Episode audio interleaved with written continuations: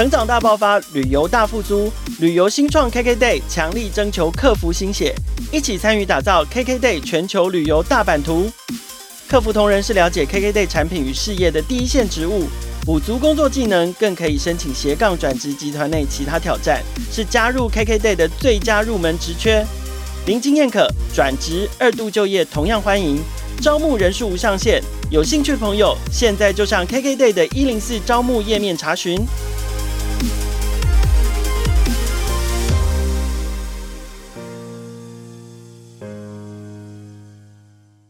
虽然说我们要去因应这个市场，但是我们会觉得说南方或者是高雄，其实现在的产业链来讲，相对来讲非常的健康。虽然说我必须要投入非常多的时间、精神去跟他们做教育训练，去跟他们解释 Web 3，对这个部分，我觉得他还是非常有机会的。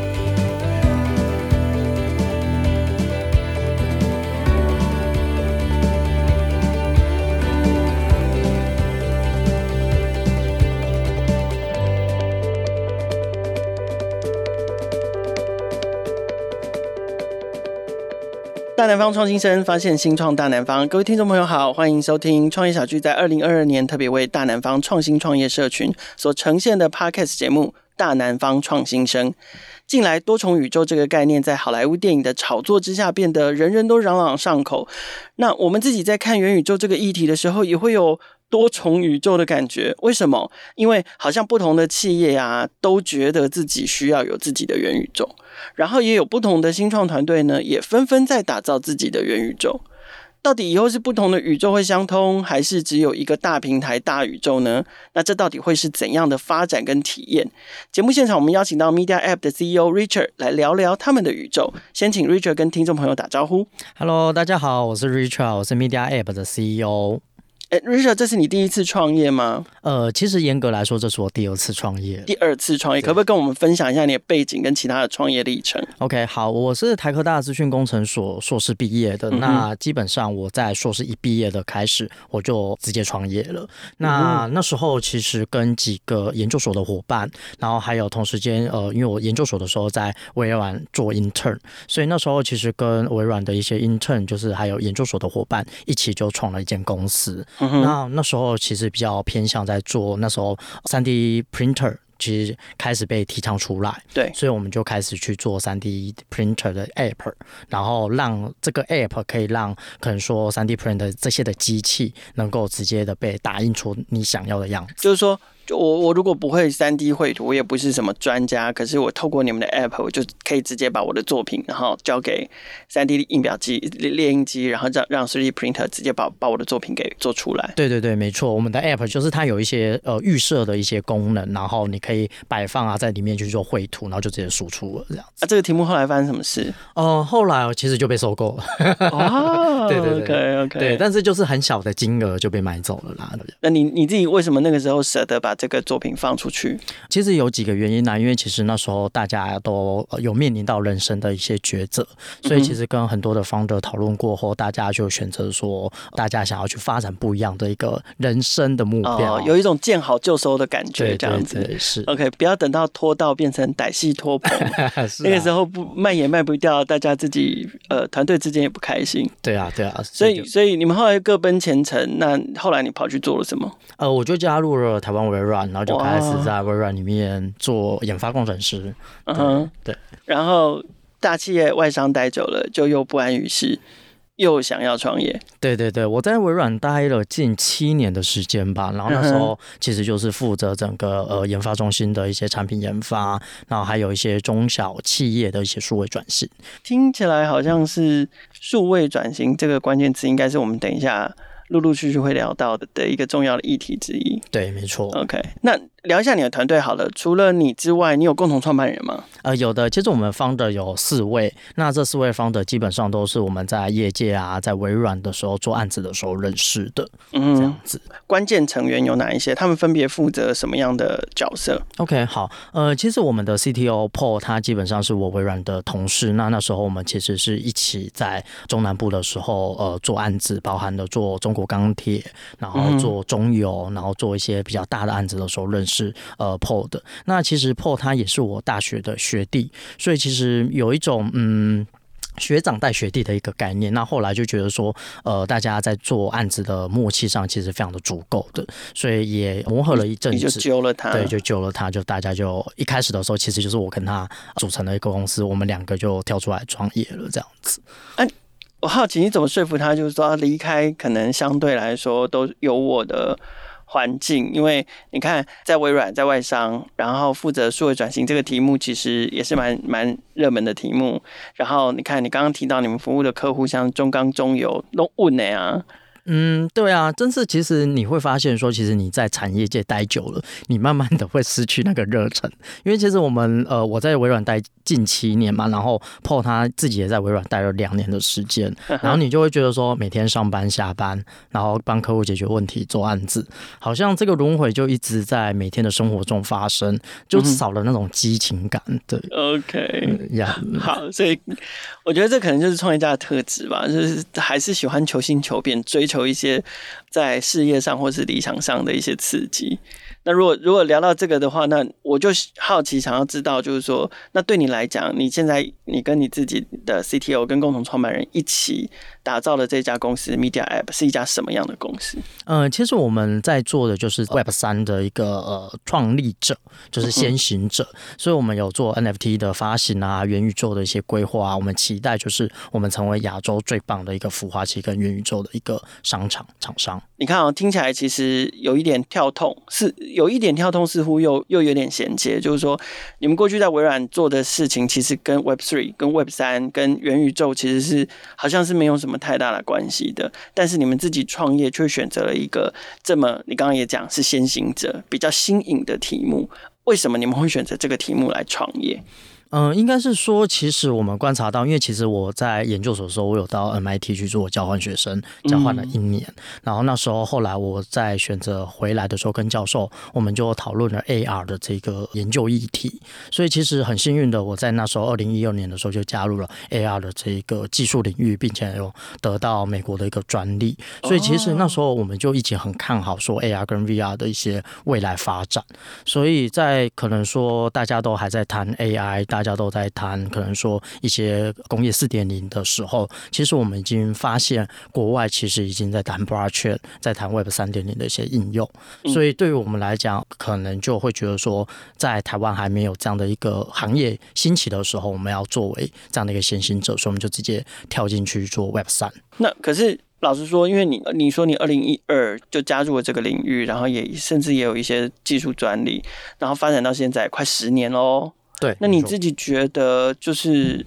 这个产业发展的这个速度，兴起的这个速度，是符合你原本的期望跟想象的吗？或者是说，你现在投入 Web Three 这个题目，你是因为看到了什么样的机会跟趋势？嗯，我必须老实说，其实，在全球的产业链里面，其实都相对应来讲慢的非常许居多，就台湾比较慢。呃，我觉得是全世界，全世界都慢，基本上都慢。原因归咎于硬体上面的普及，然后还有网络速度的一些兴起。所以你会发现说，AR 其实在二零一六年其实就有了，VR 其实就有了。对。但是为什么到二零二二年，或者是到二零二一年，其实才大幅度的一些成长？其实就仰赖了呃运算效能的提升跟网络速度的提升。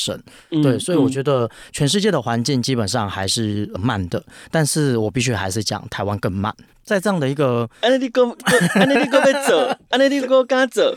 呃，没办法啊，但是它是一个趋势，因为我必须说，因为我们有非常多的国外链接的朋友跟呃企业都在做这件事情，对，那台湾不可能不做，对，但是当台湾做的时候，你怎么样在台湾里面当一个先行者？我觉得这是我们一直虽然很辛苦，但是我们一直坚守这个领域不放弃的主要原因。对好，那可是虽然说你们定义自己是一个先行者，可是就像我在节目开头的时候有讲的，就是说确实就是也真的是趋势，所以好像呃越来越多 players 要跳进来，通通都要做这样子。呃，那个状况就是看起来机会很多，百花齐放。即使很多时候好像很多人是搞不太清楚状况，可是因为看到别人也在做嘛，所以很多企业就会纷纷都在思考。包含我们在录音前，我们可能都在聊到说，连可能人力资源这个产业都在聊他们要做元宇宙，害我二张金康摸不着头绪，就是 HR 要做，就是 Manpower 为什么要做做元宇宙这样子？不过刚刚 Richard 给我一个很好的指点跟见解，这个我们可能有机会可以再多聊。各各行各业都要做，然后各个不同的新创公司通通跳出来说自己可以做，这是我现在对于元宇宙在这短短的一两年间大爆发的这个感想。那 MediaApp 觉得你们自己相较于别人，你们有什么能力可以解决别人没有解决的问题，或者是满足别人没有被满足的需求？这一点其实我们遇过非常多的呃团队，还有非常多的企业，其实都问我们这个相同的问题。但是其实我们说服他们的主要的一个原因，主要是大家都在做品牌形象。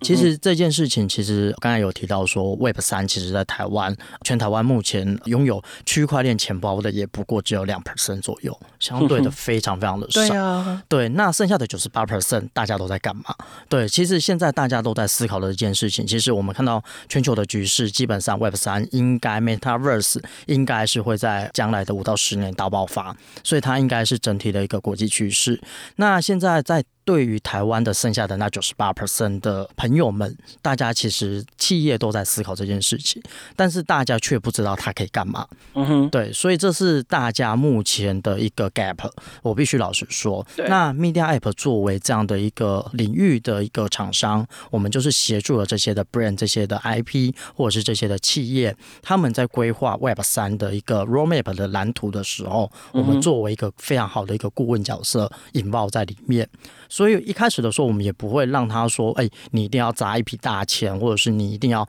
做到什么叭叭叭叭。”对于这些的企业来讲，完全是不可能的。就像我举一个我们最近合作的一个案例，收购百货。嗯，对于收购百货而言，他想要进入 Metaverse，但是他有非常庞大的一个包袱，尤其你要涉及到 NFT，你要涉及到虚拟货币这个部分，其实都还会有相对应的一些法规的一些遵循啊等等的部分。那所以这个部分对于他们来讲，现阶段是完全不可能发生的事情。但是我们跟他们合作下来，我们发现说，他们反倒觉得说，愿意把这样的一个资源先注入到 Metaverse 身上，也就是说，他们先当百货公司的。进入或发行 NFT，或者是进入元宇宙的一个百货公司，然后慢慢的把这样的一个品牌形象建立起来，并且在他们的可能说百货公司的场域去做一些教育训练，让这些剩下的百分之九十八 percent 的人们去了解说区块链到底是什么，嗯、元宇宙到底是什么，进而的去相信这个 brand，去相信这个领域。所以听起来，其实你们除了提供技术、提供解决方案之外，有时候。可能蛮大比例，你们还得负担起这个协助转型教育产业的这个角色，就是顾问，然后告诉他们说，也许可以试试看什么样的应用。那这个对于新创团队来说容易吗？做这件事情，因为好，你今天服务的客户是百货流通业，好像就要得了解这个产业的规则，然后的处境。那这个对于像 MediaApp 一样这么新，你们成立多久？啊，我们一八年成立的。对啊，这才四年的新创公司，容易吗？你觉得？我觉得一定 domain know-how 对于我们来讲一定都不容易，因为各个产业的 domain know-how 一定都不同。对，嗯、那这我觉得会仰赖在我们之前的我在微软的经验，因为其实我在微软就是做数位转型做的非常久，就是那时候我大概 focus 在数位转型应该有两到三年的时间，所以我累积了非常多不同产业的 domain know-how。嗯，所以我把这样的一个 domain know-how 把它转到 Web 三里面去提供这样的一个顾问服务，我相信对于这些的产业。的而言，一定还会有一些 gap，但是大幅的减少了一些 domain know-how 的一些时间，还有一些人力成本。OK，对，好，那。来，我们就真的好奇要，因为 MediaApp 既然是在这个 Web3 领域，在元宇宙领领域的先行者，刚刚其实在这个团队的基本介绍的时候，公司的基本介绍的时候，Richard 已经有提到了，大致上提到你们提供哪一些产品跟服务，我们可不可以来细聊？就是说，因为也是就做很多事情嘛，你们又可以帮人家发 NFT，那然后那它又是一个 NFT 的 Gallery 吗？然后 3D 吗？还是说它是一个游戏？因为我上去你们现在 beta 版里面看，哎、欸，好像又有一点游戏的成分。那可以交易吗？看起来也是可以的。可是问题是，是交易好像又不是这个 MediaVerse 的，就是你们自己做的这个元宇宙，它真正的目的。所以可不可以先从你们可能打造哪一些产品跟服务谈起，然后我们最后再带大家来听一下，了解一下，就是说整个 MediaVerse 它未来会是什么？OK，好，基本上我们 Media App 在打造的其实就是一个元宇宙的一个品牌，所以我们自己的想象，其实我们从想象来开始谈我们的服务，我觉得会更为贴切，而且会让大家更为明白。其实元宇宙在我们的 Media App 的想象里面，它应该是一个社交型的一个元宇宙。我们怎么样的在这个元宇宙里面去创造出大家黏着在上面，我觉得是一个非常大的一个重点。那这一件事情其实是发生在我们跟非常多的 IP 去做整合性的合作，但是我们就会开始思考说，嗯，这些的 IP 进来之后，大家只有做交易吗？应该做交易，大家也好像觉得有点无聊。对，我们怎么样的让这个黏着性增加，让大家或者是让朋友们在这一个 MediaVerse 里面的停留时间是从可能五分钟增加到十分钟，甚至增加到半个小时、一个小时。对，这是我们一直在做这样的一个思考的部分，所以在我们的一个 MediaVerse 里面，我们现阶段就整合了非常多的一个社交的功能在里面。对，我必须还是要说，元宇宙它还是离不开游戏。对。但是在游戏的设计范畴里面，我们怎么样的是让大家觉得说你在这边是做社交型的游戏跟凝聚，而不是说你真的在玩一个可能说非常 powerful、画面非常精美的一个游戏。那这样子我就去玩呃一个。非常漂亮的一个游戏就好了，我不需要进到 Metaverse 里面去。所以我一直在强调的是说，Metaverse 其实是一个社群凝聚力非常重的一个地方。所以我们在上面打造了，你可以在上面做直播，你可以在上面做展演，你可以在上面跟你的朋友做共同展出。比如说，呃，我的 NFT 非常的薄弱，但是。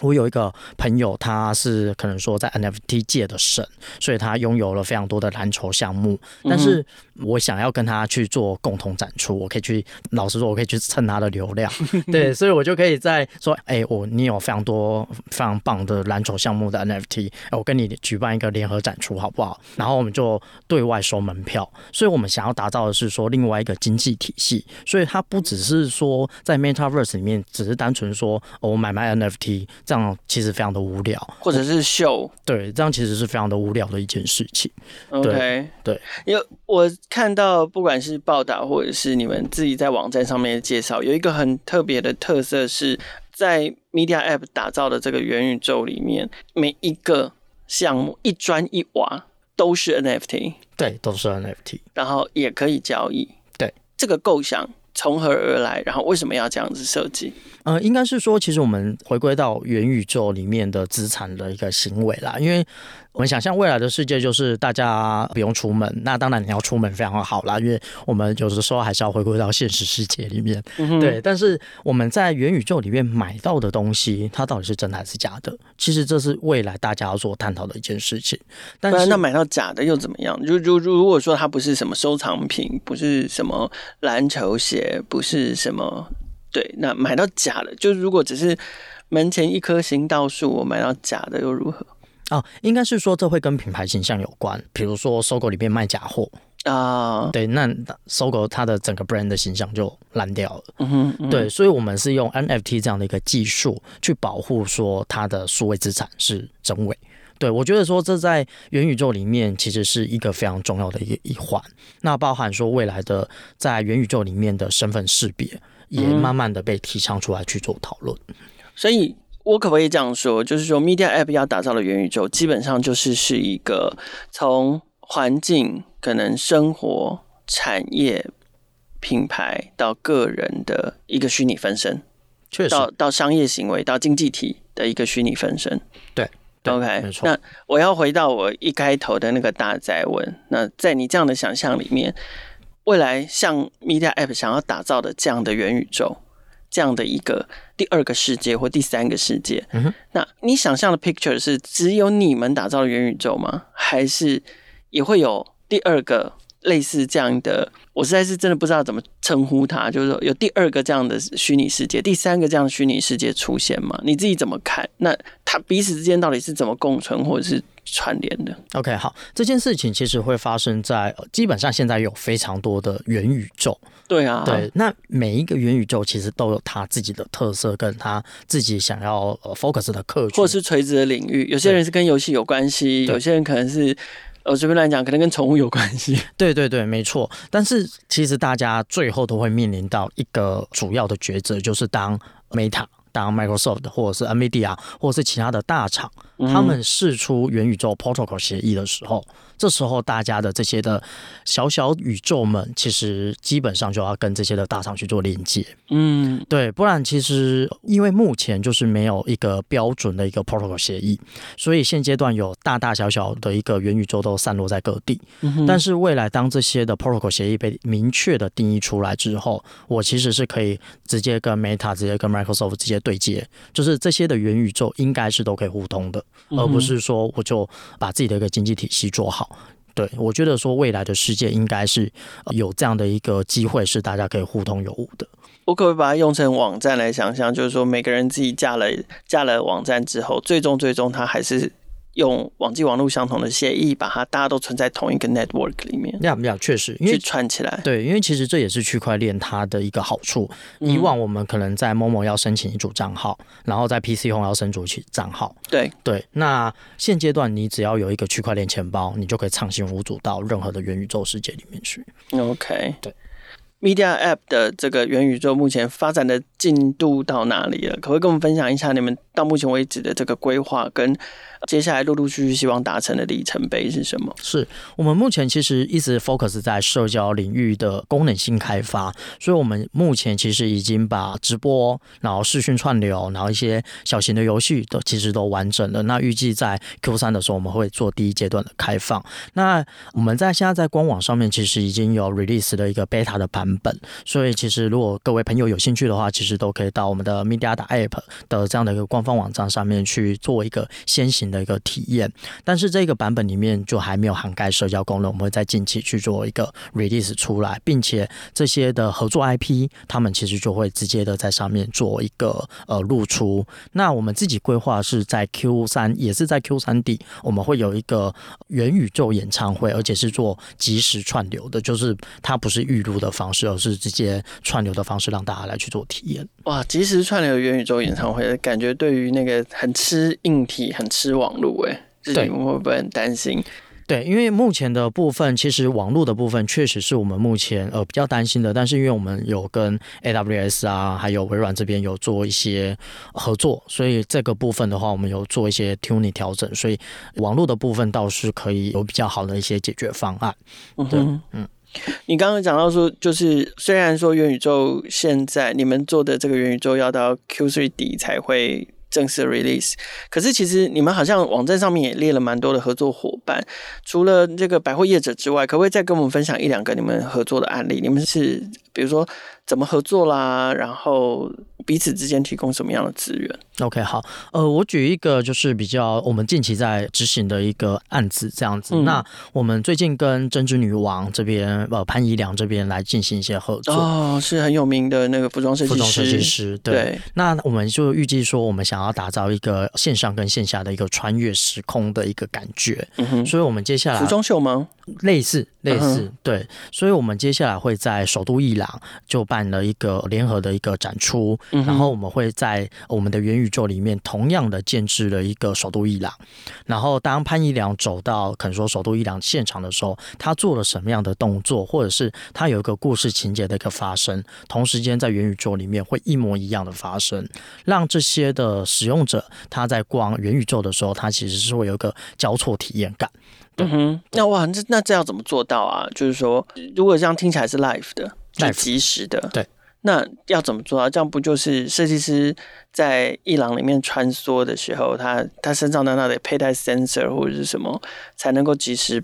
捕捉他的每一个一举一动，然后一样让他在元宇宙上面呈现吗？呃，sensor 的部分我们目前是还没有考虑到，但是我们会采三百六十度的一个环境直播的方式，在我们的元宇宙场景里面，你可能在一个球体或者是在一个展演空间，那它上面就是即时性的转播，嗯、那在底下的一个世界里面就是元宇宙的场景。OK，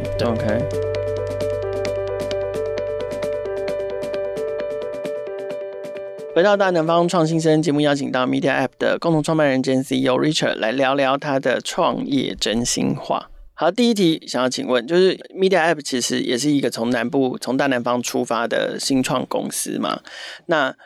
呃，我不知道你们的感觉，因为也也创业四年了，直到现在，其实老实说，我跟大南方的这个不管是产业啦，或者是呃社群啦，沟通元宇宙或者是 Blockchain 这一类型的题目的时候。我自己都还是觉得稍稍有点难度。那遑论四年前，就是你们自己的感受是什么？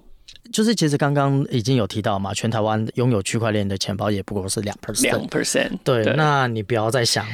高雄或者是南方，它可能不到两 percent 里面可能一点八都在台北，都在台北，maybe 也可能没这么高。对，所以其实你要在。男方去谈论区块链，或者是谈论元宇宙这件事情，其实大家会觉得你是神经病。老实说，我们遇过太多太多的，就不管是大型企业或中小型企业，大家都觉得说你到底在讲什么？你不要在这边时空幻想了，好不好？对。但是我们慢慢的发现说，其实我们跟这些的中小企业或者是大型的一些企业当朋友，其实我们慢慢的把这样的一个理念去跟他们一直的不断的沟通。对。那他们其实也慢慢的觉得说，哦，现在新形态的年轻人，或者是现在新形态的一些解决方案，原来是在玩这些。对，那你要去让他们做数位转型，其实老实说也非常的难，因为一艘大船要转弯，其实是非常困难的一件事情。对，OK。可是我我们聚焦到高雄，就是说，其实你们几个人都是高雄人，虽然客户都在台北，可是还是选择在高雄创业这样子。但当然，我们其实高雄这几年发展这个数位产业的这个努力是大家有目共睹的。那可是。还是一样，就是说，如果沟通 Web3 相关的技术或应用有难度，然后我们也看到了，就是说，整个产业对 Web3 或者是 Blockchain 的技术或应用是有保持一些距离感的。那对于你创业来说，你觉得你的机会在哪里？然后，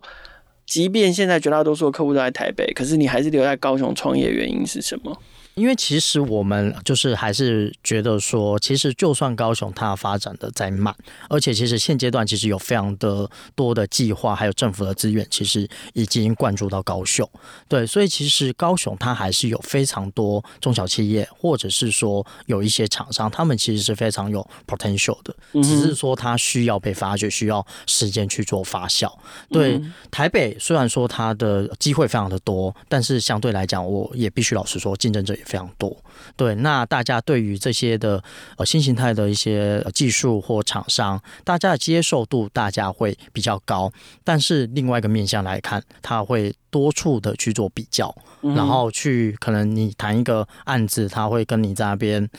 议价，或者是说讨论的非常的久，嗯，对，但是我们会觉得说现阶段已经慢慢的发展成恶性竞争了，销价竞争，对于我们来讲，虽然说。我们要去应应这个市场，但是我们会觉得说，南方或者是高雄，其实现在的产业链来讲，相对来讲非常的健康。虽然说我必须要投入非常多的时间、精神去跟他们做教育训练，去跟他们解释 Web3。对这个部分，我觉得他还是非常有机会的。哎，我多问一题哦，就我我就好奇你们就是那种公司的布局啊，那个策略的想法是什么？为什么是公司在高雄，然后？来跑台北的客户，当然也顾南部的客户。为什么不是反过来？为什么公司在台北，然后来跑南部的客户？你们当初是怎么抉择跟定锚这个方向的？呃，应该是说，呃，其实这会跟我之前在微软的经历有关啦。因为其实我在微软的时候，我那时候在做数位转型，其实我就是负责南部的数位中中钢中油，对对对，数位转型，所以我在南部链接了非常多的人脉关系啊。对，所以这些的大哥哥们、大姐姐们，或者是 partner 们，其实都蛮信任小的。对，所以他们会特别的照顾，愿意听我讲话，这样子。是是是，对对对对，OK。所以原来你录音前提到的地缘关系是这样，就是在南部创业，有人 cover 的意思，有人照的意思。对对，而且其实南部就呃人情味很重啊，对对，你就是有这样的一个地缘关系，或者是而且你也跟他们就是相处久了，其实他们是蛮相信你的。是，对对对，OK。好，然后那最后一个创业真心话的题目要请教 Richard 是创业四年了。然后作为一个 CEO，MediaApp 想要在产业里面扮演什么样的角色？OK，好，其实 MediaApp 一直想在产业链里面做一个 Metaverse 的一些先行者，所以我们现在不管是跟很多的 partner 去进行合作，包含了 retail 的厂商，包含了可能说有一些游戏的厂商，其实都非常的欢迎来找我们去做一些合作。那不管是你想要进入到 NFT 发行，或者是你想要做一个独立的一个 Metaverse，其实我们都可以去做这样的一个 support，并且能够当一个非常好的一个顾问，协助你进入从 Web Two 进入。到 Web 三这样子，大南方创新生邀请大家跟创业小局一起畅游诞生自大南方的元宇宙 MediaVerse，让我们一起期待 MediaApp 在今年后半段陆陆续续会带给我们的一些新的发表。Meet Sonic South 大南方创新生每周五更新放送，请记得留言评价，给我们五星支持，让我们继续为大家带来专属大南方的创意点、创业人还有创新事。